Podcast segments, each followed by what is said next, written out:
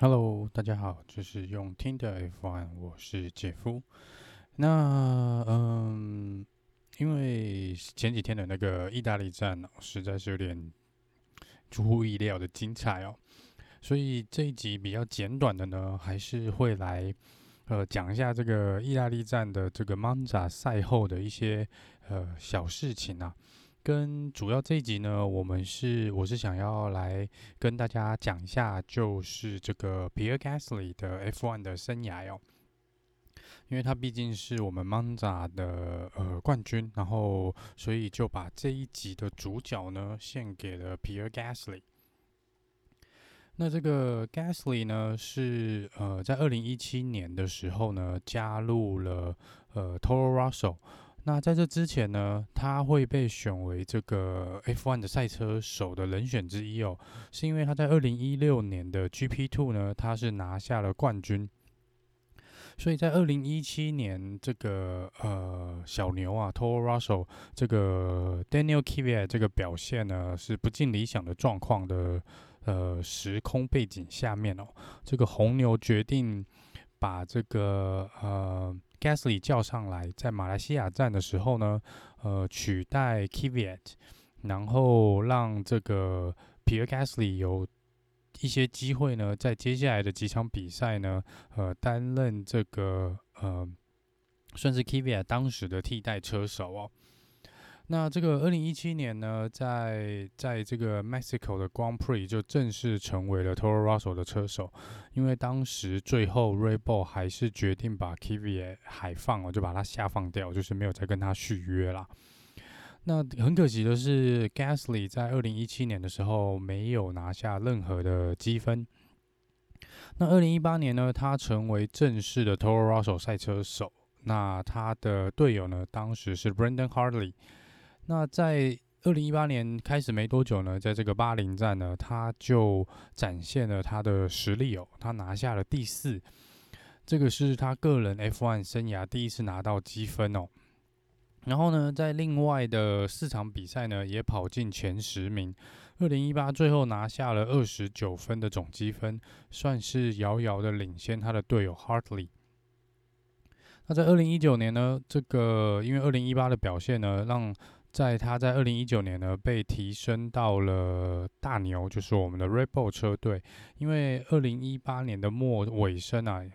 这个 Danny Ricardo 是确定不跟 Red Bull 续约，然后他跳槽到 Renault。那这时候 Red Bull 就必须要找一个可以跟呃 Max Verstappen 一起当队友的车手，所以他们以 Red Bull 之前的这个习惯，当然都是从自己的体系里面去找。那在跟 Brendan Hartley 的表现算是差蛮多的状况下呢，所以 Gasly 就被选为红牛的正式车手，但也有可能是因为呃被。叫上这个大牛啊，是不习惯这个 Red Bull 的这个文化哦。那很大的原因也是，是他自己有说，就是车队给的压力也是非常非常的大哦。因为他们是希望能够他的表现能够至少跟 Max s t e p p e n 不要差太多，呃，甚至于是可以有互相竞争的一个状况。但是在这个十二场比赛呢，呃，他的表现其实都不尽理想哦。那这个在这个放暑假之后呢，Red Bull 的高层呢就决定把 Gasly 又丢回去 Toro Rosso。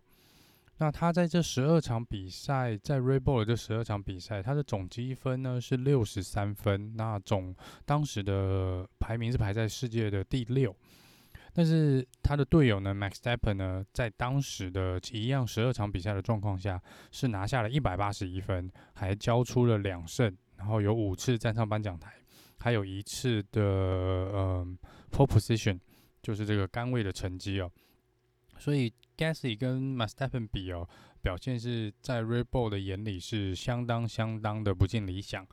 那这个呢，这个。呃，一回到这个 Toro Rosso 呢，Gasly 的第一场比赛就是比利时站，就拿下了第九名哦，而且拿下了积分。然后呢，在二零一九年的尾声，这个巴西站的时候呢，他非常非常惊人的压制了 Lewis Hamilton，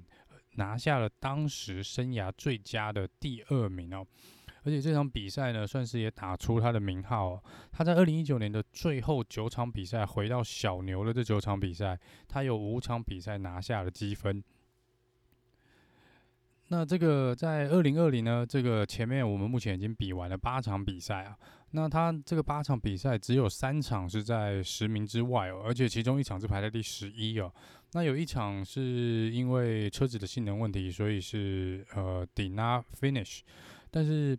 这个表现来说呢，以这个呃。Toro Rosso 也就是现在的 AlphaTauri 来说，是已经相当亮眼的成绩哦，而且他的 Gasly 的成绩一直都在他的队友 Kvyat 的的之上啦。那这个呢，在 Monza 呢，又很意外的呢，带给了他车队呢这个小牛历史上的第二胜哦，然后也是他个人的首胜，总积分来到四十三分，排在第八。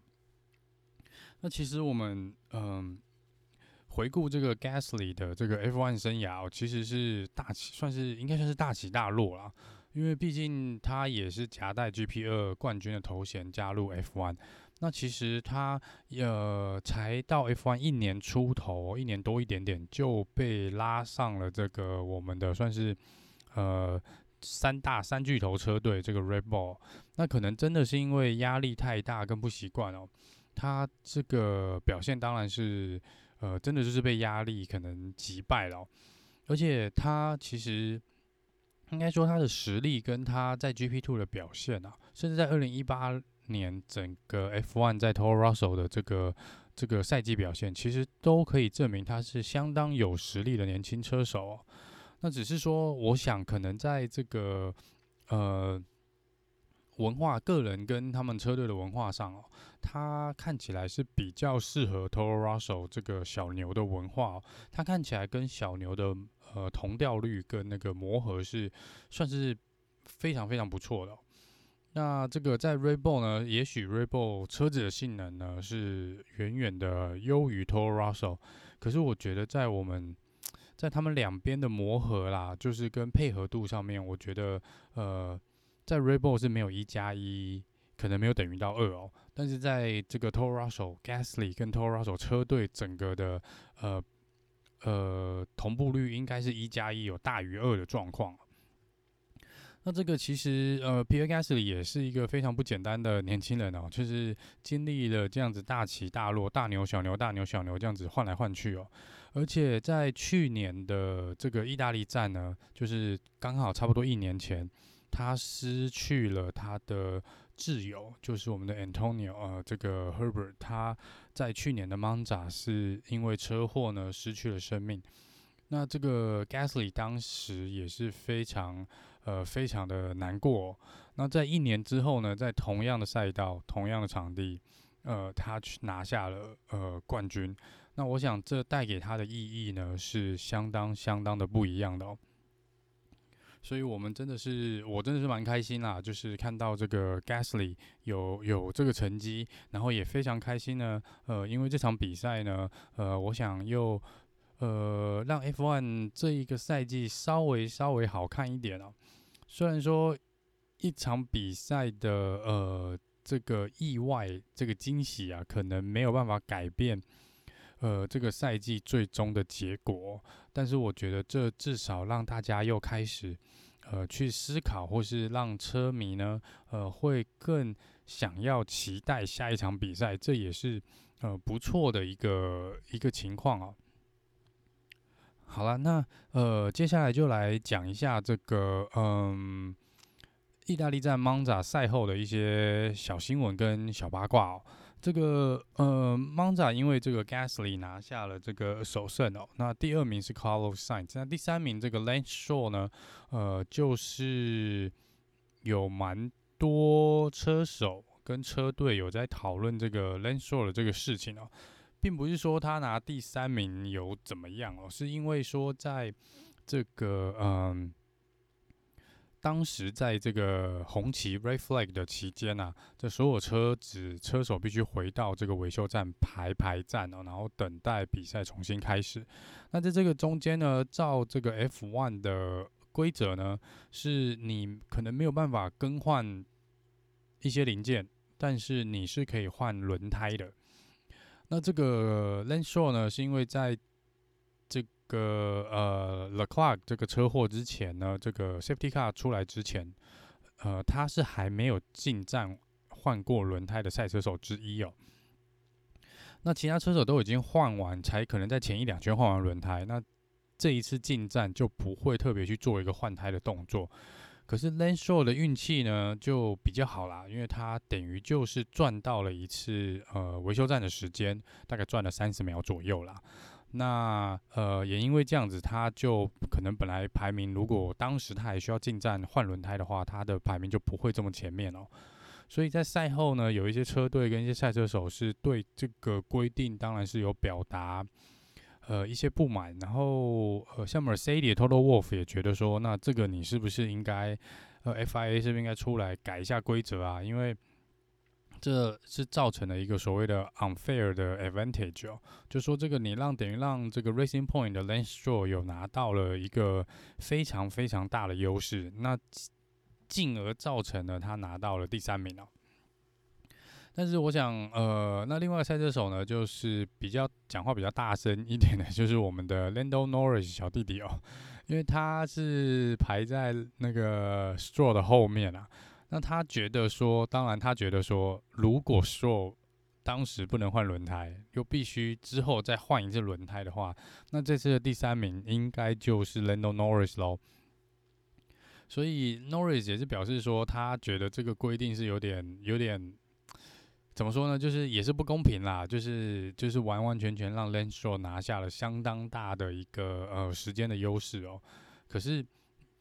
再怎么说啊，这个嗯规则就是规则嘛，毕竟他也没有说违反规定去做一个换胎的动作。那你也只能说他就是刚好运气好，他还没有进站换轮胎的之前呢，这个就。造成的这个安全车跟红旗的一个状况，那当然站在车队角度跟 Lance Stroll 的角度，他一他们一定是希望哇呃利用这个期间啊，当然省下一次换胎的的时间嘛。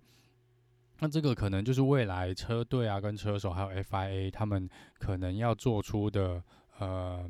一些一些改变啦。但是这个目前 FIA 还没有很正式的表态说他们会去呃修改。呃，这项规定，那这个可能就是真的就是我觉得运气问题比较大啦，就是刚刚好发生这件事情。呃，毕竟在赛车场上，你也没有办法去预测什么时候会有安全车，或是什么时候这个比赛会被红旗哦。而且之前我们也看过几次，呃，因为这个安全车啊，或者这个车祸造成有一些人拿到一些优势，这个也是呃没有办法的事情啦。不过，呃，的确，如果说是因为比赛临时被终止，那暂停比赛的状况，呃，既然都不能换零件或是做维修，那是不是的确在轮胎这个部分也是不能做一个更换，会比较公平呢？这个我们就来看看之后 FIA 会不会有一个比较明确的更改哦。然后再来呢，就说这个呃，另外一个是这个 reverse grill 这个话题又被拿，又再次被拿出来讨论哦。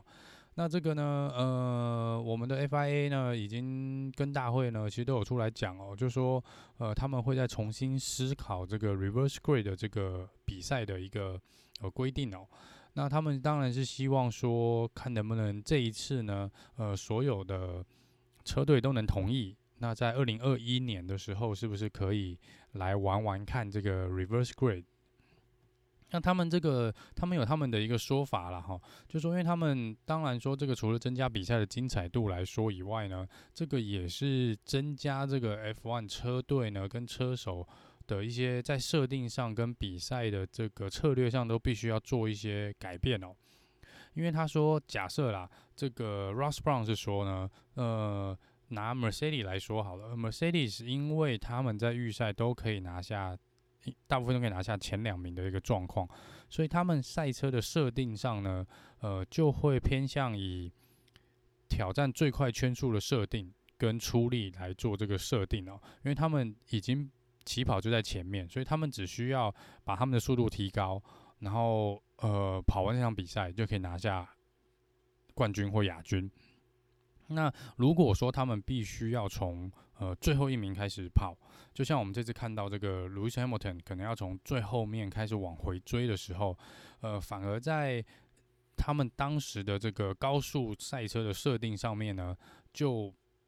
没有那么容易去。虽然说在直线的速度上跟马力上可能会比后面的小车队还是一样呃强很多，可是因为车子的总体设定上来说，可能不是被设定为呃去一个比较平均或超车的状况了，所以你们看到在后来这个 Mercedes 其实都有引擎过热的问题，那就是说他们如果从后面开始追的话，在以他们引擎跟这个出力设定高速运转的模式下，他们可能就。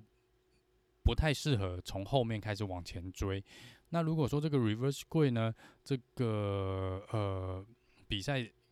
如果用 reverse 贵来说的话，那 Mercedes 势必必须要去调整他们的呃赛车的设定哦。那这个可能又会造成一些策略上的改变啦，或是造成这个整个赛事的的策略都会不一样。所以他们会觉得说，这个这个是也许对 F1 是一个。呃，好事啦，好事。那这个到时候再看看他们车队讨论的结果，是不是有办法让我们看到一个 reverse grid 的这个呃这个比赛啊。然后再来是呃赛后有关这个 Monza 的部分呢，另外一个大家讲的就是这个 Lewis Hamilton 哦，他。因为中间这个 safety car 出来的时候，他跑进维修站，然后被罚了一个 stop and go ten second 的 stop and go 的 penalty，然后间接造成他没有办法赢得 Monza 的冠军哦。那他当然是呃呃 Mercedes 跟 Lewis Hamilton 个人虽然都说他们接受这个这个惩罚的部分，但是他们都觉得这个规定呢，这个 FIA 还有这个 pit lane 的这个。有没有关起来？这个警示灯是不是都需要再做一些修正哦？啊，那个他们说，因为你看这个从维修站离开离开 P lane 的时候呢，会有一个很清楚的红绿灯，就是如果是红灯，那你就是不能离开 P lane；那如果是绿灯，你就是可以呃回到赛道上。那他说，但是在进 pit lane 的时候，进来的时候是没有很清楚的一个灯放在 pit lane 的 entry，就是这个维修站的入口。那嗯，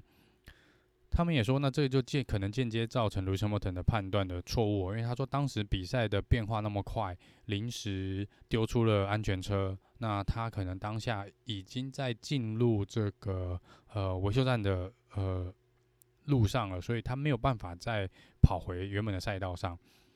可是事后呢，这个呃转播呢，跟这个 Team Radio 其实有揭露说，其实车队有警告 Lewis Hamilton 哦，就是不要进维修站。但虽然说那个秒数可能就几秒钟啦，就是但是车队的确有警告 Lewis Hamilton 说，呃，这个 p i l a n might be closed。那所以他最后还是进去了。那呃这几天的新闻都是说，Mercedes 车队跟 Lewis Hamilton 都互相说，他们才是啊。应该为这件事主要负责的的人啊，那我觉得也没什么好去讲说谁要负责什么，反正你们就同一个车队嘛，就是 suck it up，你们两边就各打五十大板，反正你们都有错，也没有必要去争执谁对谁错了。那呃，接下来是就是在赛后访问的一个部分哦。那个呃，我们的 Kimi 啊，他这个 Kimi Räikkönen，他赛后被记者堵麦哦。那记者就问他，因为他原本在剩二十几圈的时候是排在第二啊，那之后是一路掉掉掉，最后才呃完赛的时候才是排在第十三名哦。虽然说这以法拉利引擎来说，它已经是表现算是最好的了。但是这个当记者问他说：“这个你是不是觉得这是一个 good result？” 的时候，Kimi 直接就回了说：“It's a shit result。”就是说这个其实还是一个很烂的、很鸟的一个成绩哦，是可能比他们预期好啦，但是是可能可以更好，因为当下他们换的轮胎哦，其实如果 Kimi 如果有在红旗的中间换回这个黄胎。或许真的有机会哦，拿下这次拿下分站的积分啊。不过这都已经是，这都已经是就赛后诸葛啦。当下的车队是判断说，因为可能还剩二十圈左右哦，那这个用红胎、软胎 （soft tire） 可能会跑出来的速度比较理想，但是看起来这个 soft tire 的呃耗损的速度还是太快了一点哦。呃，好啦，这就是嗯、呃，原则上在这个 Monza 比较。赛后比较多的一个这个大家讨论的一个事情哦，那我们呃过两天呢就会是这个呃我们意大利的第二场比赛啊，就是会展开这个 free practice。那到时候我会再连这个礼拜的一些重大新闻一起跟大家来做一个呃 debrief。那以上是本集的用听的 F1，我们下次见。